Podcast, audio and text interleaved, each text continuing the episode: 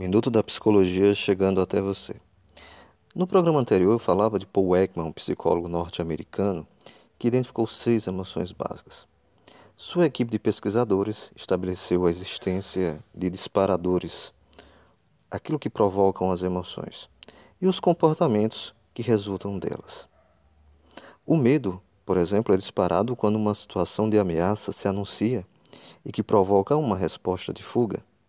A raiva ela é disparada por situações de frustração, sensação de justiça, provocando respostas de enfrentamento. Você já passou por situação de medo ou de raiva? Lembra exatamente o que aconteceu com você? Pense nisso e no nosso próximo programa eu falarei de outras emoções básicas do ser humano.